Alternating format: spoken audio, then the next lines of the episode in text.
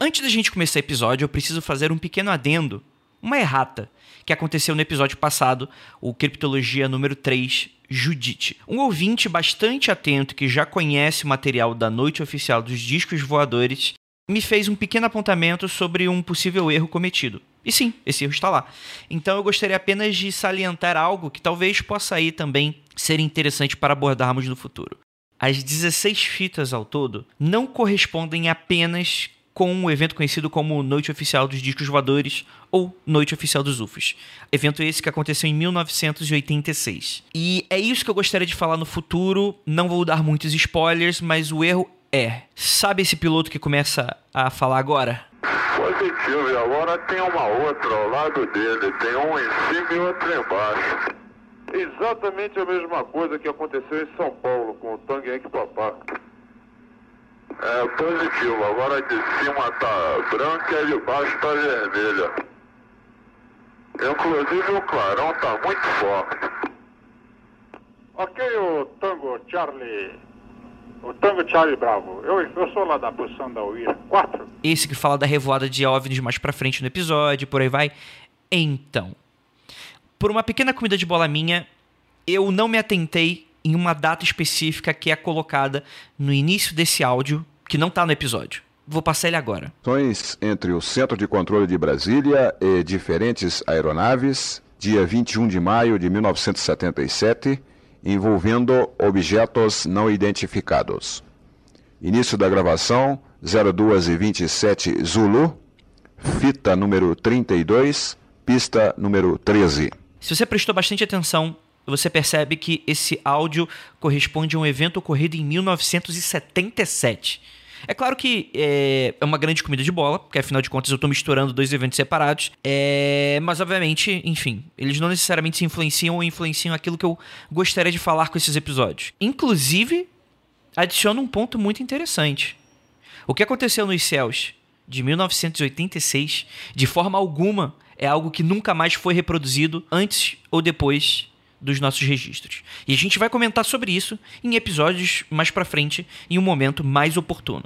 Mas fiquem apenas com essa pequena provocação. O que afinal de contas são esses eventos ocorridos nessas fitas? Onde eles aconteceram? Quem estava lá? Existem mais relatórios? Eu não sei se eu consigo responder isso para vocês, mas eu tenho certeza que eu vou falar mais sobre esses áudios um pouco mais para frente. Então, finja que eu não estive aqui e vamos pro episódio 4. Uma produção Mundo Freak.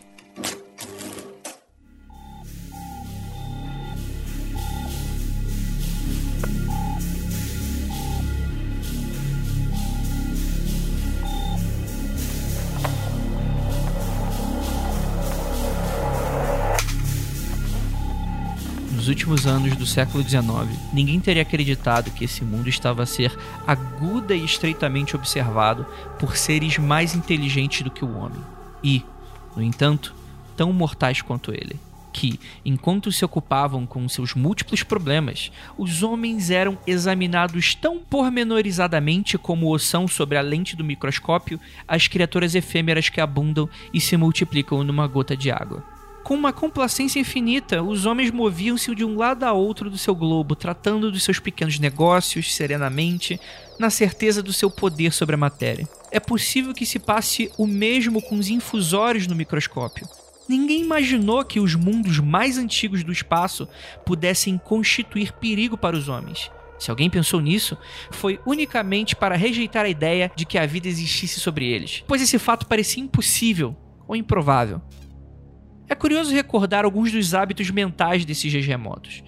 Quando muito, os homens imaginavam que poderia haver outros homens do outro lado, talvez inferiores e prontos para receber a palavra espiritual. No entanto, no outro lado, mentes que estão para as nossas, como estas estão para os animais, inteligências vastas, frias e insensíveis, fixavam a terra com olhos invejosos e traçavam lenta mas seguradamente o seu plano de conquista. E então chegou o grande momento. Em 1938, ondas de rádios invadiram casas no território americano com uma dramatização da mais recente obra de H.G. Wells, Guerra dos Mundos. Para quem não sabe, uma novela de ficção científica que narra uma invasão por seres marcianos. Em 1938, véspera do Dia das Bruxas, parecia uma noite normal para aqueles que escutavam rádio. Mas quando sintonizavam na CBS, ela interrompeu a programação musical para noticiar uma invasão marciana em rede nacional. O mundo estava sendo invadido por extraterrestres e desde então eles nunca mais sairiam de nossa mente. A colonização havia sido um sucesso.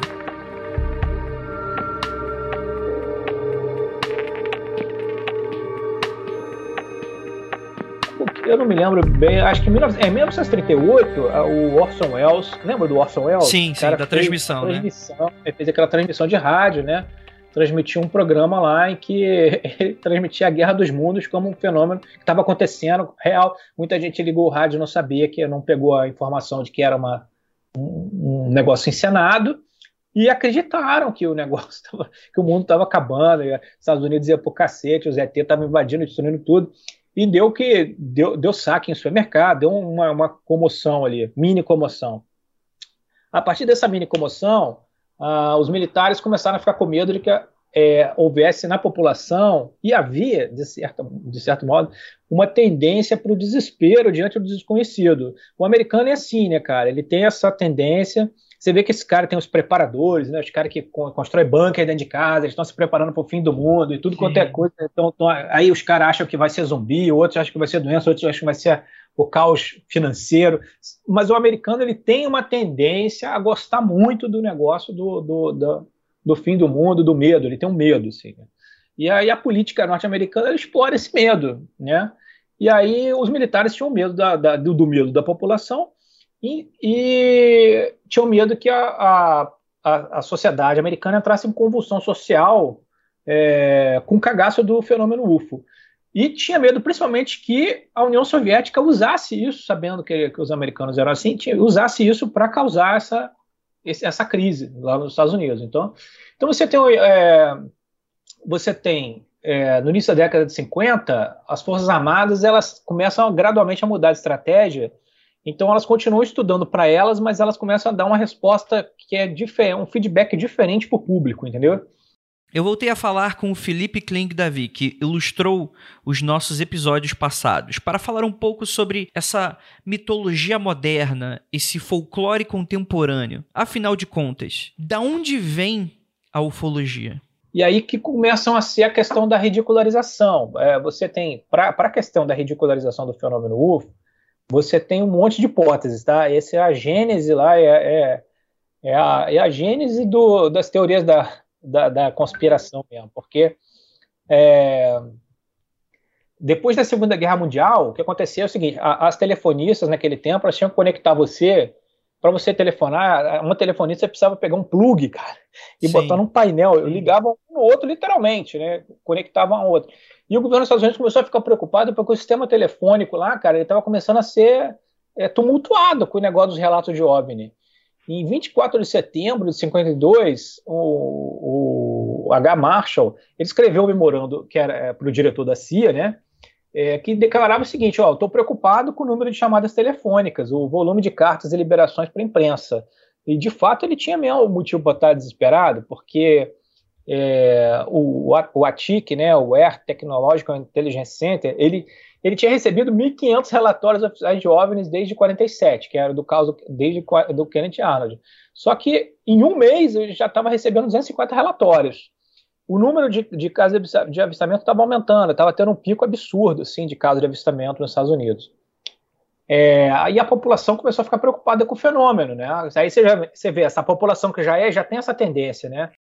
É uma população que estava vindo da guerra, né? Então já tinha tido Pearl Harbor, é uma, é uma população que ela já, já tinha tido a experiência de atacar e de ser atacada, né?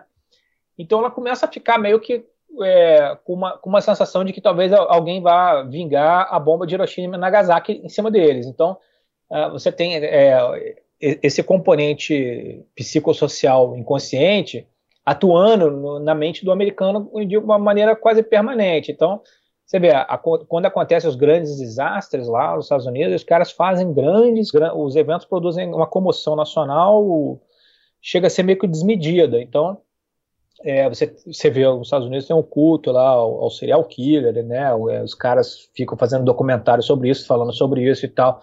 E esse negócio todo do, do, do, assassino, dos inocentes que morreram, e toca o sino, e faz minuto de silêncio, e toca música, e aí constrói. O que, que acontece? Você, você tem muito medo do fenômeno, então você isso produz uma atração pro, pro, pro fenômeno, entendeu?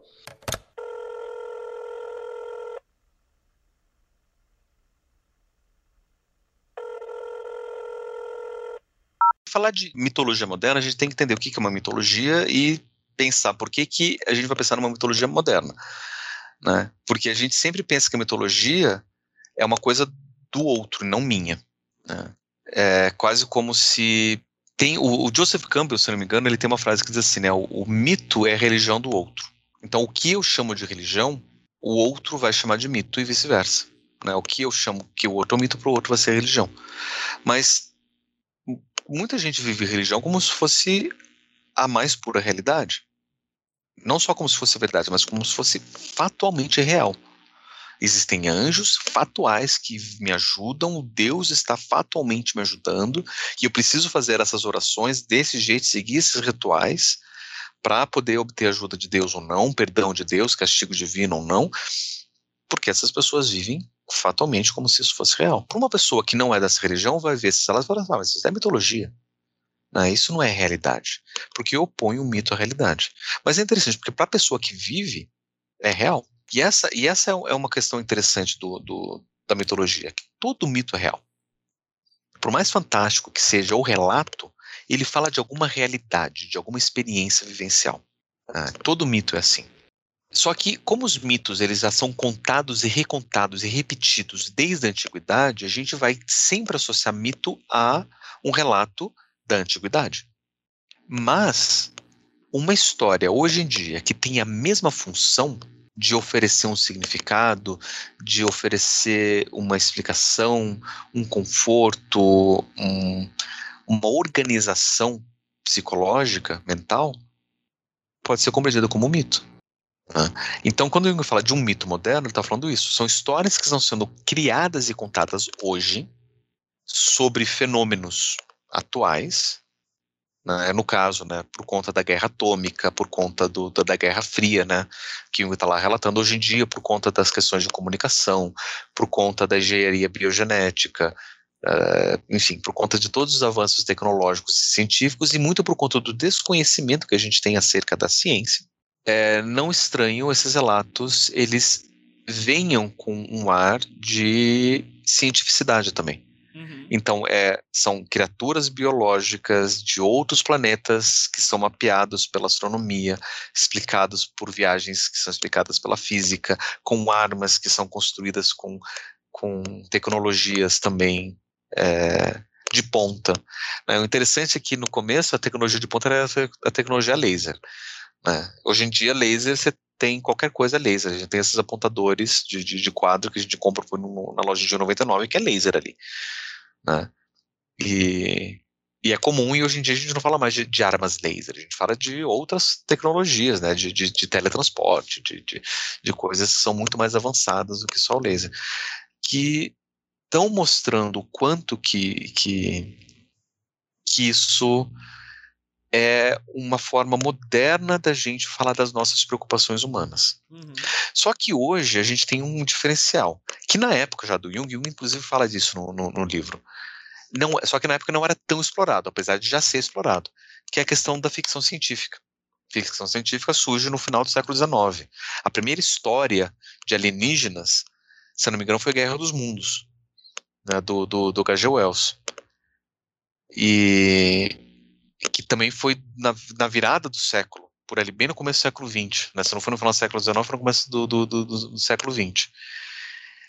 E por mais que a ficção científica também falasse sobre os alienígenas, né, sobre invasores de outros planetas, também falava sobre outras coisas, né, o próprio Wells né, falava sobre viagem no tempo, falava sobre várias outras coisas diferentes. Por mais que a ficção falasse sobre isso naquela época, é, não era tão explorado. Tanto que algumas, algum, alguns anos depois no, do, do, do, do H.G. Wells ser escrito Guerra dos Mundos, o Orson Welles, né, não é o mesmo sobrenome, escreve diferente, ele criou a tal ficção do rádio, né, Guerra dos Mundos. Que quando ele começou na rádio dele lá, ele explicou, gente, isso daqui é uma dramatização inspirada no livro do H.G. Wells, da Guerra dos Mundos, como se fosse isso, aproveitem. Só que as pessoas, quando mudaram de estação de rádio, não pegaram esse aviso e pensaram que era um relato verídico de uma invasão alienígena e entraram em pânico. Meu Deus, o que está acontecendo? Meu Deus, o que, que é isso? Porque as pessoas não estavam acostumadas com a ficção a respeito disso. E quando via no rádio, pensava que era factual. Uhum. Né? Com o tempo, com o acesso da mídia, isso foi se popularizando. Tanto que um dos, um dos filmes de maior sucesso dos anos 70 foi Contatos Imediatos de Terceiro Grau. Um dos filmes de maior sucesso da, do começo da década de 80 foi ET, o extraterrestre. É, coincidentemente, os dois do, do, do, do Spielberg. Que falam justamente sobre isso. Uh, e parece que isso ganhou um, um, corpo na mídia que, ao menos através dali, a gente tem esse cano de escape. Sabe? A gente não precisa imaginar o relato. A gente pode ou pegar a referência do filme que a gente assistiu, ou é, se contentar só com o filme. Né, para não precisar ir, ir, ir, ir para o relato em si, para a experiência em si. Ah, então, de lá para cá, a gente tem tido muito mais disso. A ficção científica tem explorado isso de uma forma monstruosa, né? Tipo, muita, muitos relatos diferentes, muitas hipóteses diferentes, e cada um melhor do que o outro, né? Recentemente saiu, para mim, o, melhor filme disso, que é A Chegada, que é baseada no, no, num livro de, de, ficção científica chamado História das, das Nossas Vidas, né? De um agora me fugiu o nome do, do, do autor, que ele vai pensar completamente diferente do que a gente vem pensando, né? Ou seja, os alienígenas não eram hominídeos, os alienígenas não vêm para guerrear ou para invadir, eles vêm para trazer uma mensagem, para pedir ajuda, né? Para fazer uma coisa diferente.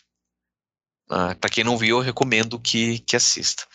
Né? E, e para quem já viu, eu digo que o livro traz uma a história é um conto, na verdade, traz uma camada bem diferente que o livro não, não, não consegue explorar, dos aspectos científicos e tecnológicos. Né? O, o filme ele, é, é, visita os aspectos humanos. Só que é interessante, se a gente começa a ver até mesmo as narrativas dos filmes, a gente vê o quanto que essas histórias de alienígenas são utilizadas para explorar o drama humano, de alguma forma. E um drama humano, humano real, que as pessoas de fato conseguem se identificar. Uh, um exemplo bem, bem banal né, desse filme ruim, dessa adaptação ruim do Guerra dos Mundos, que foi feita com o, o Tom Cruise e com a Dakota Fanning, que só gritava no filme inteiro. Não é um filme sobre invasão alienígena. A invasão alienígena é a justificativa para mostrar o conflito familiar. O filme é sobre o conflito familiar, de como um pai consegue cuidar dos filhos. Essa é a história do filme um drama humano. Né? Não é sobre a invasão. E todas as histórias são assim. Falam sobre experiências humanas. E aí que eu perguntei pro Pablo, para dar uma pequena e ligeira descrição, quem foi, afinal de contas, Carl Gustav Jung e por que ele é tão importante nesse tema? Mas talvez o estudo que mais me chamou a atenção foi quando eu descobri que existe estudo de, de ufologia dentro da própria psicologia. Né? Ou seja, eu poderia pegar alguma coisa que eu já estava estudando né, desde antes de entrar na faculdade e ver que era possível estudar, ou pelo menos compreender o fenômeno é, UFO a partir de um olhar psicológico. E, e quando eu né, é, eu, eu, descobri isso, né, porque quando eu entrei na psicologia, eu me interessei muito pelos estudos do, do Carl Gustav Jung, e ele foi um dos psicólogos que dedicou parte dos seus estudos a falar sobre o fenômeno UFO, de uma perspectiva psicológica. Ele escreve uma brochura, na verdade, em 58, que depois vai ser publicado é, em, em, forma de livro em 59, e vai ser publicado mesmo, assim, tipo, oficialmente como livro em 64, depois da morte dele. Ele morre em 61. Então, bem no final da vida dele, ele escreve um livro chamado Mito, Um Mito Moderno sobre Coisas Vistas no Céu que é onde ele se dedica a falar um pouco sobre esse fenômeno UFO de uma perspectiva psicológica. Só que uma coisa interessante é que tem muita gente que se dedica a estudar o fenômeno UFO que conhece esse livro, diz que leu esse livro e usa o livro como referência científica da existência do fenômeno UFO, já que um cientista se dedicou a falar sobre isso. E essa é uma das primeiras coisas que ele fala no livro que ele não vai fazer. Né, que ele não vai falar da, da, da existência do, do UFO. O máximo que ele vai falar é que pessoas dizem que viram, existem evidências, é, relatos de, de, de radar, fotografias, coisas que a gente não consegue explicar, só que isso não quer dizer em absoluto que de fato existam viajantes de outros planetas que vêm nos visitar. Né? Só diz que tem coisas que a gente não conhece. E, mas como que psicologicamente a gente lida com isso? Essa foi a grande pergunta do Jung. E isso me chamou muita atenção, porque é, eu nunca tinha parado para pensar por essa perspectiva. Né? A gente está muito preocupado é, em saber será que é real ou não, que a gente não para para ver, ver que, independente se é real ou não, isso tem um impacto psicológico. E o impacto é real. Mesmo que seja completamente fantasioso, mesmo que seja histeria coletiva, mesmo que seja hipnose, mesmo que seja qualquer coisa, que a gente pode explicar e descartar completamente o, o fenômeno UFO, né, tal qual a gente é, descreve. O impacto psicológico é real. E compreender esse impacto psicológico é muito interessante. Né? E é basicamente isso que Jung trata no, no, no livro dele e no estudo dele. Basicamente, Jung foi um, um, um psiquiatra suíço. Ele nasceu em 1875, se formou em medicina em 1901 e já foi estudar direto psiquiatria, né? E ele teve a sorte de ser, ser convidado para trabalhar junto com um dos maiores psiquiatras da época, que é um cara chamado Eugen Bleuler. No meio do caminho, ele encontra Freud, né? Por conta das pesquisas que ele fez, dos dados que ele tinha levantado, né, o Jung é, propõe que boa parte dos fenômenos é, psicológicos são reprimidos né, numa parte da, da, da, nossa psique que é conhecida como sendo inconsciente. E aí o Bloller falou, olha, tem esse médico austríaco aqui que também fala sobre inconsciente e repressão, né, só que ele chama de recalque. Mas por que você não troca umas figurinhas com ele? E foi mais ou menos assim que ele conheceu Freud. Escreveu uma carta para ele, eles se encontraram durante uns sete, oito anos, trocaram, pesquisaram muito, e depois eles se separaram, cada um seguiu o seu, o seu próprio caminho. É, e isso teve um impacto muito grande pessoal na, na vida do Jung, e aí é, isso, isso, teve um impacto muito grande no Jung e fez com que ele ficasse um pouco mais recluso.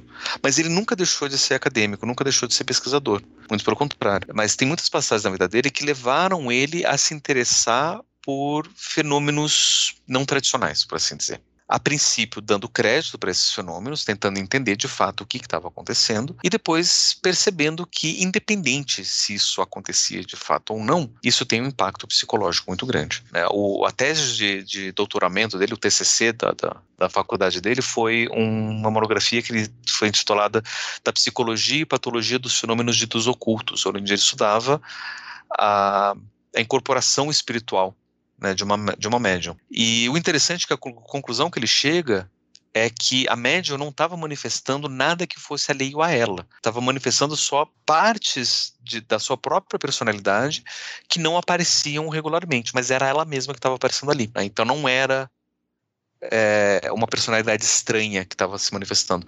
E esse foi a, essa personalidade parcial foi a base para o que depois veio se chamar de complexo, que depois a gente vê no, na, na, própria, na, própria é, psicanálise do Freud, o complexo de Édipo, tudo mais, começou ali com esses estudos.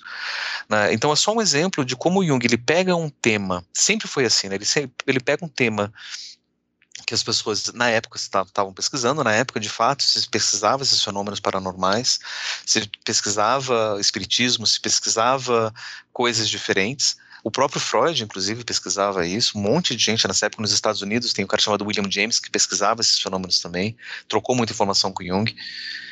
É...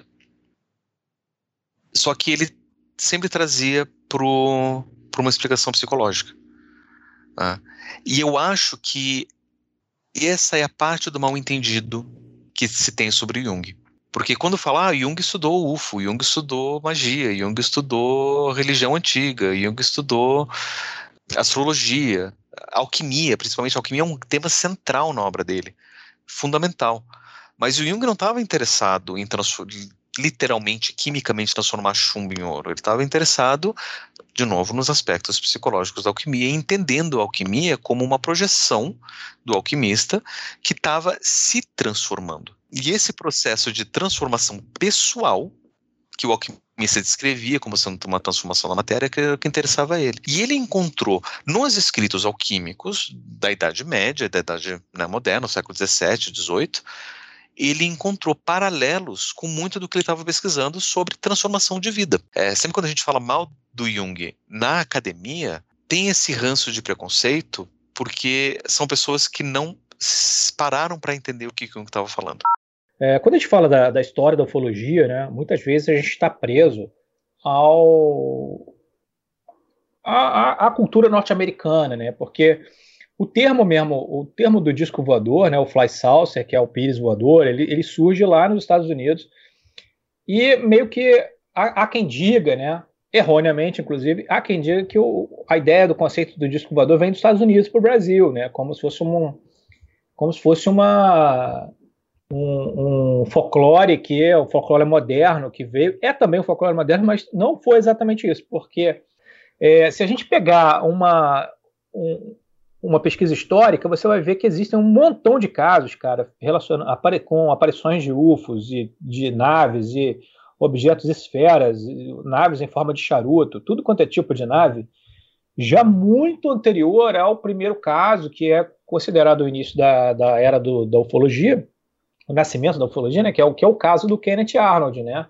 que foi é, quando é, foi 24 de junho de 1947. Então ele, esse cara, o Kenneth Arnold, ele era um piloto, né? Vou, vou fazer um resumo aqui. Uhum. Já que você falou que pode falar à vontade, eu falo vontade. muito, vou fazer um resumo. O Kenneth Arnold ele era um piloto muito experiente e trabalhava para uma empresa que fazia produtos é, é, aeroespaciais, inclusive. Então ele era um cara muito técnico assim no processo de análise aeroespacial e tal. E ele estava pilotando um avião, né? E quando ele estava voando perto do Monte Rainier, lá no Washington, ele viu o que ele primeiro ele achou que era uma esfera, que era um objeto, e ele achou aquele estranho, né, voando. E ele se aproximou com o avião. Quando ele se aproximou, ele viu que não era um, né? Eram cerca de oito ou nove objetos, e eles eram em forma de discos, né? É, inclusive um tinha um formato que parecia que a gente melhor descrição do troço é que ele parecia com o jato do Batman. Ele era assim, uma nave meio arredondada, assim, com uma, uma forma de morcego e tal.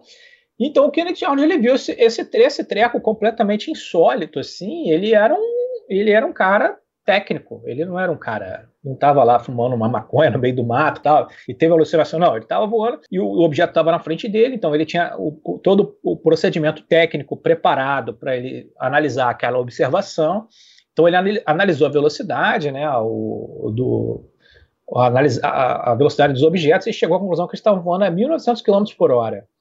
É, ele também, quando ele, quando ele pousou com o avião e que foi à imprensa e relatou o que ele tinha visto, as pessoas inicialmente ficaram incrédulas, mas logo a, a, o nível de credibilidade do cara era tão alto que todo mundo entubou realmente que ele tinha visto aquilo. E e o, negócio, o assunto virou o assunto do momento nos Estados Unidos. E foi aí que, que surge o, o, o termo, né, o fly saucer, né, porque ele falou, foi até um engano o que, que aconteceu, que ele, ele explicou para o jornalista que ele viu que os objetos estavam voando, mas eles não voavam linearmente como aviões, né? Ele, eles voavam dando saltos, assim, como se fosse um pires que você joga no lago e o pires vai batendo e vai dando saltos. O repórter confundiu na hora de transcreveu o negócio, ele confundiu e atribuiu o nome do objeto que o Kenneth Arnold tinha visto como é, pires voadores. Daí pegou o nome e pegou. Foi assim que ele ficou. Mas antes do. Aí, aí tem os céticos né, que falam que a partir dessa, dessa afirmação é que as naves passaram a ser é, descritas como discoides, antes não era, então é errado, isso é totalmente errado. Né? Antes disso já tinham vários, vários relatos de naves é, de forma discorde e tal, antes do Kenneth Arnold. Mas ele efetivamente acabou batizando, sem querer, o fenômeno, né? Então é o seguinte, esse fenômeno ele é anterior ao, Kenneth Arnold. Você, você pode encontrar, inclusive, um livro que é muito bom, que eu vou aproveitar para fazer um merchan do livro do meu amigo, do, do Edson Boaventura Júnior, que ele fez um livro muito legal, que inclusive eu fiz a capa do livro, que é uma capa sensacional. é um livro dele se chama é, Alienígenas no Passado do Brasil, Casos Insólitos antes de 1947. Então o Brasil tem uma série de casos muito maneiros, alguns nego deu parte na polícia, que, que a nave perseguiu, gente que teve contato de terceiro grau, entendeu? Antes do, do nascimento da, da, da data que se celebra assim, formalmente a, a criação da ufologia e tal. Ele morre em 61, né?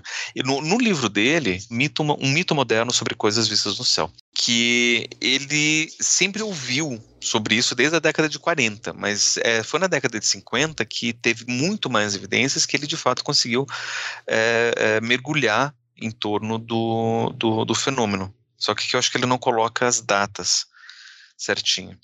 Inclusive, ele foi convidado, né? Falaram, olha, Jung, você pode falar a respeito disso? Né? E aí ele teve acesso a alguns documentos que ele não conhecia, mas ele já tinha ouvido, ele já, já, já, já estava antenado ao fenômeno antes de que mostrassem esses documentos para ele, né? E, e aí ele se dedicou a... Não que ele foi, se tornou um pesquisador do fenômeno, mas ele se dedicou a pelo menos dar um parecer por assim dizer. Eu sinto esse livro, O Mito Moderno, é, como se fosse um parecer junguiano a respeito do fenômeno. É, ou seja, o que, que eu acho que é isso? É basicamente o, o que o, o, livro trata. E o interessante é que ele cita todos esses casos, tudo o que acontece, os, os relatos de radar e tudo mais. E ele parte de uma primeira hipótese, na verdade, assim, ele fala assim: ó, vamos partir de uma hipótese que de fato o, o que está sendo relatado é fatual. Tá? O que, que a gente pode de fato saber de evidência em cima disso? Bom, o que a gente pode saber de evidência é que, se for fatual, tudo o que está acontecendo funciona de um jeito que a gente não entende. Né? Porque daí o que, que é descrito, por exemplo, quando, quando pilotos vão descrever esses, esses objetos, né, que já começa já, já, desde a Segunda Guerra Mundial com os Foo Fighters e com com outros relatos assim de pilotos que estão andando de repente, mas o que, é isso que está aqui na, é, na, minha volta? E também do pessoal de terra, que daí o piloto liga, né, o rádio, ó, tô vendo uma coisa aqui, vocês estão vendo? Sim, tô vendo, o que, que é isso? Não sei. E então você tem confirmação, testemunha, você tem documentos, né, que atestam que de fato tem algo lá que a gente não sabe o que, que é. E aí fica falando, não, isso daí é, é, é tecnologia do inimigo, né, os nazistas dizendo que isso é coisa dos soviéticos, os americanos dizendo que isso é coisa dos nazistas, e um jogando em cima do outro essa, o que, que é isso, né, e ninguém sabendo. Mas o que eu falo, ó, se for factual, a gente não sabe explicar porque é uma coisa que fica parada do lado da, da, da, nave, andando na mesma velocidade, de repente ele vai muito mais rápido de um lado para o outro, e pelos, pelas contas lá do, do radar, ele passa de um lado para o outro numa velocidade que ultrapassaria a velocidade da luz né, de tão rápido que vai numa distância né, curta, grande, numa velocidade e, e daí ele fica se movendo em zigue-zague como se fosse um inseto, é uma mosca que vai sobe e desce sem aparentemente sem, sem rumo. É, é, e vai construindo é, essas explicações mostrando. Fisicamente é difícil a gente atestar a, a então a gente pode observar o fenômeno como um boato, a partir da perspectiva do boato, ou seja, a partir, a partir da perspectiva do relato. A pessoa disse que viu, o que, que ela disse que viu? E o que, que a gente pode tirar disso que ela disse que viu? Né, já que o, a explicação física não responde para a gente, o boato consegue responder, porque boato por boato a gente estuda não a veracidade do boato, mas os impactos psicológicos ou como que a pessoa está vivenciando esse relato. Uh, e, e, o estudo que ele faz no livro é basicamente esse. Ele pega basicamente alguns relatos, explica, não, tem essas pessoas que descreveram assim, assim, assim, eles escrevem como sendo de formato é, arredondado, às vezes em formato de charuto, em formato cilíndrico, às vezes é, quando é muito grande, que saem naves menores de lá, como se fosse uma nave mãe, e daí ele vai explicando né, quais são esses relatos. E aí ele tenta explicar o que, que é um relato e qual que é a psicologia do relato e o que, que as pessoas relatam quando elas relatam, o que, que elas relatam quando elas estão relatando. Né? E aí é que é bacana, porque ele faz isso olhando para os sonhos. E ele fala assim: é, muitos desses relatos são muito semelhantes aos relatos de sonhos dos meus pacientes na clínica. Os pacientes relatam: olha, eu sonhei com isso assim, assim, assado. Então, se você pega alguém e fala, eu vi um, um, um objeto voador não identificado, pousou no meu quintal, saiu uma pessoa assim, assim, assim de lá. E de repente ele, sei lá, pegou um punhado de, de terra, saiu voando, e quando eu lá ver, tinha um buraco no chão onde ele pegou aquela terra, é um relato. Não é muito diferente do relato que uma pessoa poderia contar num sonho. né, num, num atendimento psicológico. Também é um relato, um relato de uma experiência. Uma foi uma experiência de ter visto um objeto que ele não sabe o que é, o outro foi a experiência de um sonho. Mas não deixa de ser um relato. E quando a gente aproxima os relatos e entende como relatos, a gente consegue entender o que está sendo relatado. Num relato de sonho, está sendo relatado experiências psicológicas das quais eu diretamente não consigo entender, mas que eu me utilizo de algumas imagens que são comuns, que são típicas, para tentar dar sentido para isso que eu não entendo o que é. E só para só é, entender um pouco a conclusão do Jung nisso, pensa assim: qualquer pessoa na sua vida, né, você, Andrei, eu, Pablo, quem está ouvindo a gente, você ouvinte que está ouvindo agora esse, esse relato, já se deparou num momento, numa, numa situação contraditória de vida, que você precisava do sim e do não ao mesmo tempo, para qualquer coisa. Né? Então, por exemplo, um problema de relacionamento. Né? O relacionamento está numa situação complicada, eu preciso ficar casado e eu preciso me separar ao mesmo tempo. A solução parece que é um divórcio continuando casado. Coisa que não faz sentido, porque se está casado, não, não divorcia, se divorcia, não está casado. É, é, então, é só um exemplo, né? Mas em, em várias situações parece que existe uma contradição. O que geralmente acontece numa situação de contradição é que psicologicamente, como a nossa consciência não dá conta da contradição, a gente abraça um dos lados, ou sim ou não, aquele que faz mais sentido naquele momento. E o outro lado, por ser muito, por, pela situação ser muito importante, e pelo outro lado, negar a realidade daquilo que você escolheu, a tendência geralmente é que a gente negue a possibilidade do oposto. Só que tudo que a gente nega não some. Tudo que a gente nega, a gente deixa no inconsciente, por assim dizer. E isso que a gente deixa no inconsciente tende a aparecer de outras formas, porque a gente não lidou. É como se a gente pegasse uma sujeira e colocasse para debaixo do, do, do, tapete, e por mais que a gente ignore que a sujeira está lá, aquilo vai aparecer de algum jeito. É, consequências virão por isso não ter sido tratado. Né? Então, muitos do, muito do que aparece nos sonhos, que é confuso, que a gente não entende, são tentativas de entender isso que a gente colocou por debaixo do, do, do tapete da nossa mente, por assim dizer. Uhum. Né? Então, muitos dos sonhos são isso. Se a gente olha os relatos históricos, a gente vai ver que as mesmas explicações estão sendo dadas, mas de formas ligeiramente diferentes. Né? E esse é o interesse do Jung pela mitologia, por exemplo.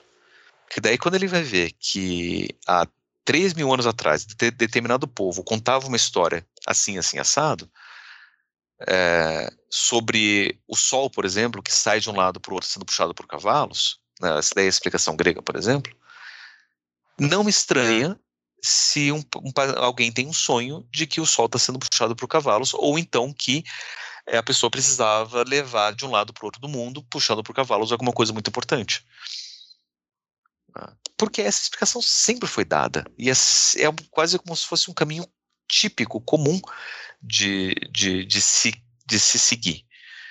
Né? E isso Jung mostra desses sonhos. Né? Os sonhos eles têm essas explicações por essas imagens típicas, né, que ele vai chamar de imagens arquetípicas. Né? Arqué de ser primeiro, de ser original, e tipo de ser comum. E, e aí ele vai explicar, o, através dos sonhos, essas manifestações, esses relatos.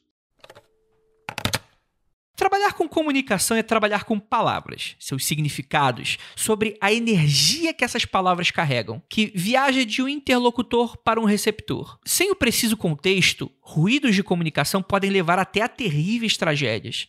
A palavra alienígena, ou alien, por exemplo, é a palavra que caracteriza o ser de fora, invasor, que de natureza desconhecida infla o medo no coração dos nativos o que trazem consigo, porque são tão diferentes de nós, o que passa em suas cabeças.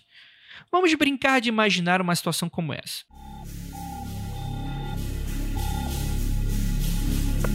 Quando os primeiros alienígenas chegaram na Terra, não foi porque estavam perdidos, como contam para a gente pós-dominação.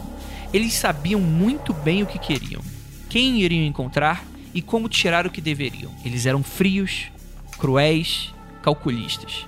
Trouxeram morte, degradação e esquecimento para a nossa cultura.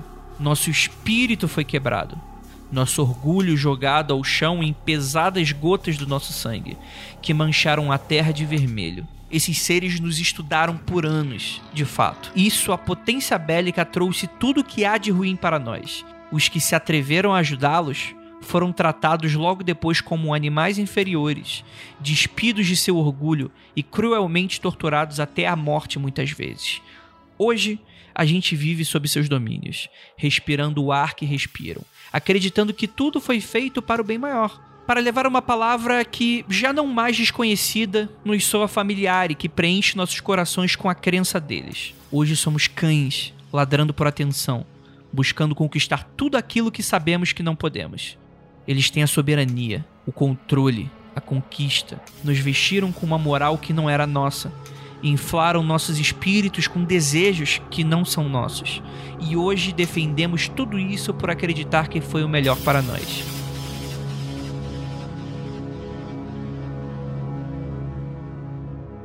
Sim, os europeus dominaram países como o Brasil, dotaram nossos costumes de primitivos e bárbaros, e hoje somos o que saiu dessa mistura. Ser um observador de grandes e longínquos eventos históricos muitas vezes pode soar um pouco frio demais, do ponto de vista daquele que observa o passado como se observasse um mundo além da nossa própria concepção, de pessoas que já se foram há muito tempo, que mal têm relação com a gente, mas eu tendo a acreditar que os germes desses grandes eventos moldam e dão características que muitas vezes não são perceptíveis a olho nu, mas que se manifestam como a memória genética de um povo. É claro que a narrativa de presença extraterrestre já existia e, e muitos ufólogos ou simpatizantes do tema bateram o pé ao fazer afirmações que já tínhamos contato com eles muito antes. Mas podemos dizer com certa segurança que é ainda no século XIX que a febre intergaláctica começa. A Martimania nasce com um avistamento curioso de Percival Lowell em seu observatório. O astrônomo amador apontou seu telescópio para o planeta vermelho e ficou obcecado ao observar uma intrínseca rede de linhas que se cruzavam na superfície do planeta. Os canais marcianos instigaram a curiosidade e imaginação terráquea, já que pareciam produzidos artificialmente dando a entender que existia uma enorme vizinhança ao nosso redor. A tese se misturou à ficção e inspirou o escritor britânico H.G. Wells a escrever o best-seller Guerra dos Mundos. O primeiro de uma tradição de obras do gênero que envolviam invasões extraterrestres, que também invadiam o imaginário da população sobre o terror de uma civilização inimiga com uma tecnologia muito mais avançada que a nossa e que subjugaria a raça humana. Essa brincadeira torna-se paranoia quando um radioteatro é transmitido em 1938. O genial, mas na época novato diretor e ator Orson Welles narra alguns acontecimentos do livro como os radiojornais da época, com várias entrevistas de supostas testemunhas detalhando a invasão. A dramatização era uma adaptação do livro Guerra dos Mundos. Metade da audiência pegou o aviso que era ficção no início do programa. A outra metade mudou de estação e caiu em uma narrativa assustadora que envolvia marcianos e armas horripilantes.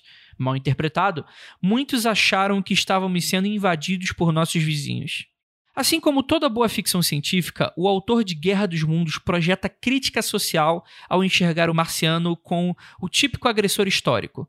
O imperialismo britânico e outras potências europeias que exerciam força bruta contra colônias e civilizações além-mar, cometendo genocídios, roubando recursos e implantando seu estilo de vida completamente alienígena para os nativos. Quem fala isso não sou eu, mas Michael Foote, biógrafo de Wells. E aí acontece um caso que é um divisor de água na ufologia. Isso acontece apenas 10 anos depois da transmissão de rádio do Orson Welles. E o caso é catapultado por toda essa narrativa que alia identificação histórica, ciência e ficção. O incidente Roswell acontece apenas duas semanas após o relato desse tal Kenneth Arnold e imortaliza para sempre a ufologia como uma febre mundial até os dias de hoje. Como um gatilho de uma realidade psicossocial proveniente de uma certa culpa histórica, que torna sensível o tema de invasão. Ou pelo menos, eu não consigo tirar isso da cabeça. Os Estados Unidos em ascensão, no pós-segunda guerra, vê que seus piores temores agora são reais. Eles estão aqui. e podem fazer o mesmo com que fizemos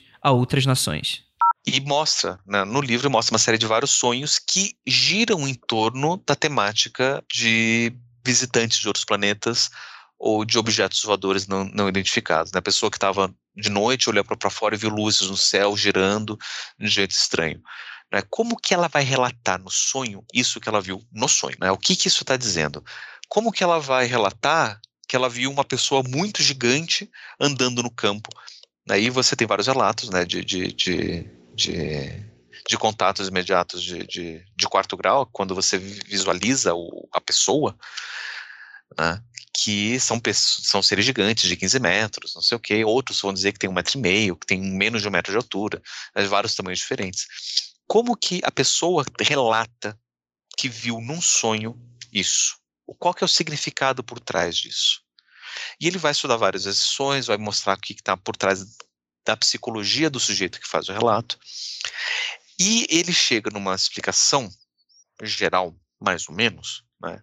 não, sem, não, não querendo generalizar que todos os casos são assim, mas no geral ele mostra assim, né, que é, as imagens que são descritas nos sonhos carregam um significado. Boa parte dessas imagens são circulares. Por isso, o disco voador. Né? Uhum. Exatamente. Né? O disco voador é, não é disco à toa. Né? É, alguns físicos tentam dizer que, que talvez o formato em disco seja mais aerodinâmico para o subespaço, sei lá, que explicação física que justificaria o disco. Né? Se bem que aqui, onde tem atmosfera, um projétil ia ser muito mais aerodinâmico para fazer é, é, movimentos rápidos do que um, um, um, disco, mas tudo bem. Mas assim, o, o, disco ele tem um formato circular. E existe uma figura é, religiosa, também em formato circular, que expressa um significado muito próprio, que é a mandala.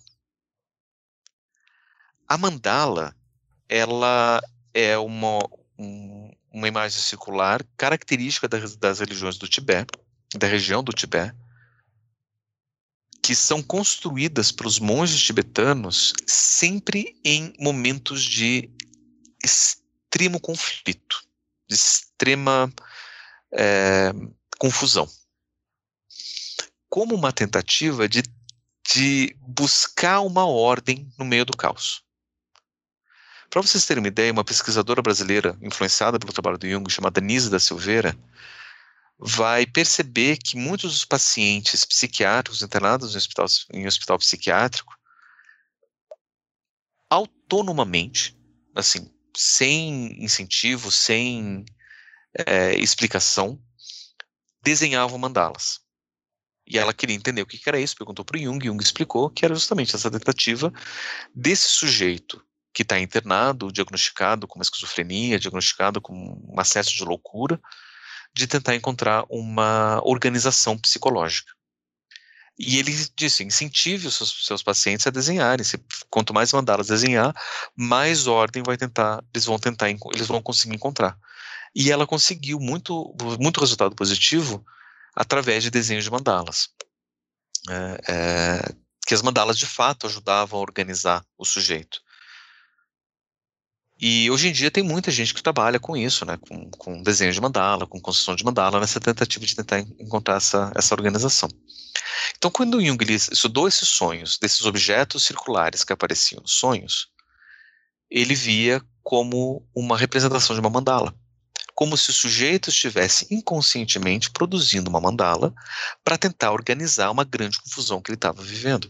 E o paciente, obviamente, tinha essa confusão, né, do que eu descrevi, dessa coisa consciente e inconsciente, e a mandala era uma forma de tentar buscar essa organização. Mas era uma mandala que vinha do céu, uma mandala que vinha mandada pelos deuses, quase. Ah. E isso justificaria, por exemplo, as figuras diferentes, né, os, os, as pessoas diferentes, os, os aliens, né, por assim dizer, que são diferentes, que têm 15 metros de altura, ou que têm o tamanho de uma fada, um gnomo, né, que também eram figuras míticas que as pessoas viam, mas de um cunho mais espiritual. Como se eles fossem os mensageiros que traziam essa, essa, essa ideia do, de tentar organizar o caos que elas estão relatando apontam para isso. E não é à toa que esses relatos se intensificaram muito durante a Segunda Guerra Mundial. Não só durante a Segunda Guerra Mundial, mas também nos anos seguintes, no que a gente vai chamar de Guerra Fria, que é um período mundialmente muito complicado. Que a gente tem potências é, nucleares que têm o poder de destruir a Terra se eles quiserem. É apertar um botão, a vida acaba. O planeta é destruído por conta do armamento bélico que eles têm. Então a gente vive numa situação de conflito, de estresse, de crise muito grande. E a conclusão que Jung chega é que não estranho os relatos é, é, de, de, do, do, fenômeno UFO estão apontando justamente para essa mensagem de que as coisas precisam se resolver, as coisas precisam se acalmar, as coisas precisam se direcionar para um, uma resolução desse conflito. Se não por vias naturais, vai ser através da nossa intervenção. Né? Não à toa, é, parece que são ameaças. Né? Tem a ideia da invasão alienígena, tem a ideia de usarem armas que a gente desconhece para poder congelar a Terra, mudar o eixo, é, o eixo magnético, né? enfim, são tecnologias que a gente desconhece nas, nessa ideia de tentar buscar, seja por bem ou por mal, seja de forma pacífica ou de forma sofrida, uma ordem nesse caos. Então essa é a conclusão que Jung chega no livro. Mas ele chega não só olhando para isso, ele também conclui olhando para obras de arte, que daí é um, é um segundo momento do, do, estudo dele, que ele mostra, né? não é só hoje em dia que as pessoas relatam isso, né? não é só hoje em dia que as pessoas vão falar sobre é, objetos que vêm do céu. Ele vai pegar alguns é, documentos históricos que vão relatar é, também que pessoas viram vindo do céu alguma coisa estranha, desconhecida. Uh, e que foram depois relatados em, em, gravuras, em documentos, em quadros, em, em pinturas. Uhum. E, historicamente, né? E, e, e, hoje em dia, né, os estudiosos dos alienígenas do passado, por exemplo, usam isso como evidência. Olha só, os alienígenas estão visitando a gente desde essa época. E a conclusão do Jung continua sendo a mesma, que também nessa época as pessoas até mesmo de forma coletiva, estavam passando por uma situação que precisavam encontrar uma certa organização para o caos, para a bagunça deles.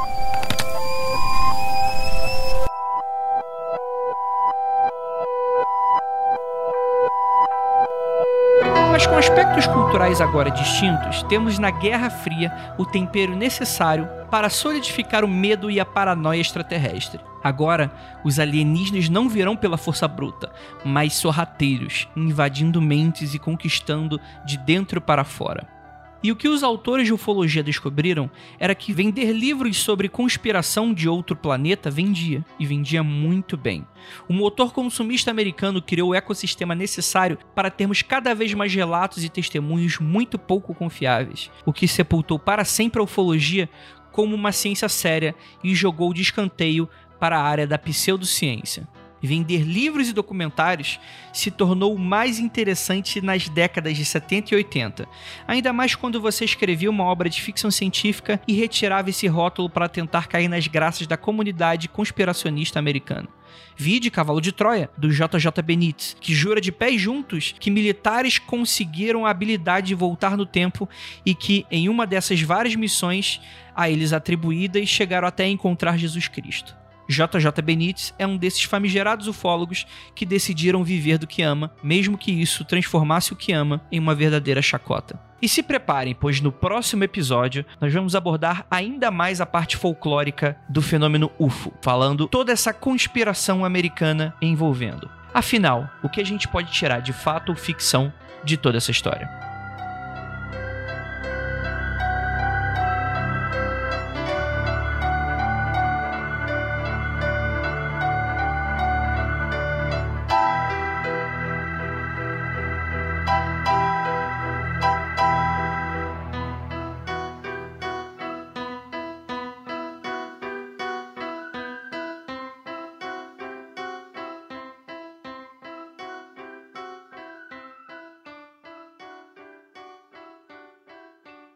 Esse episódio só foi possível graças aos nossos apoiadores. Considere se tornar um também.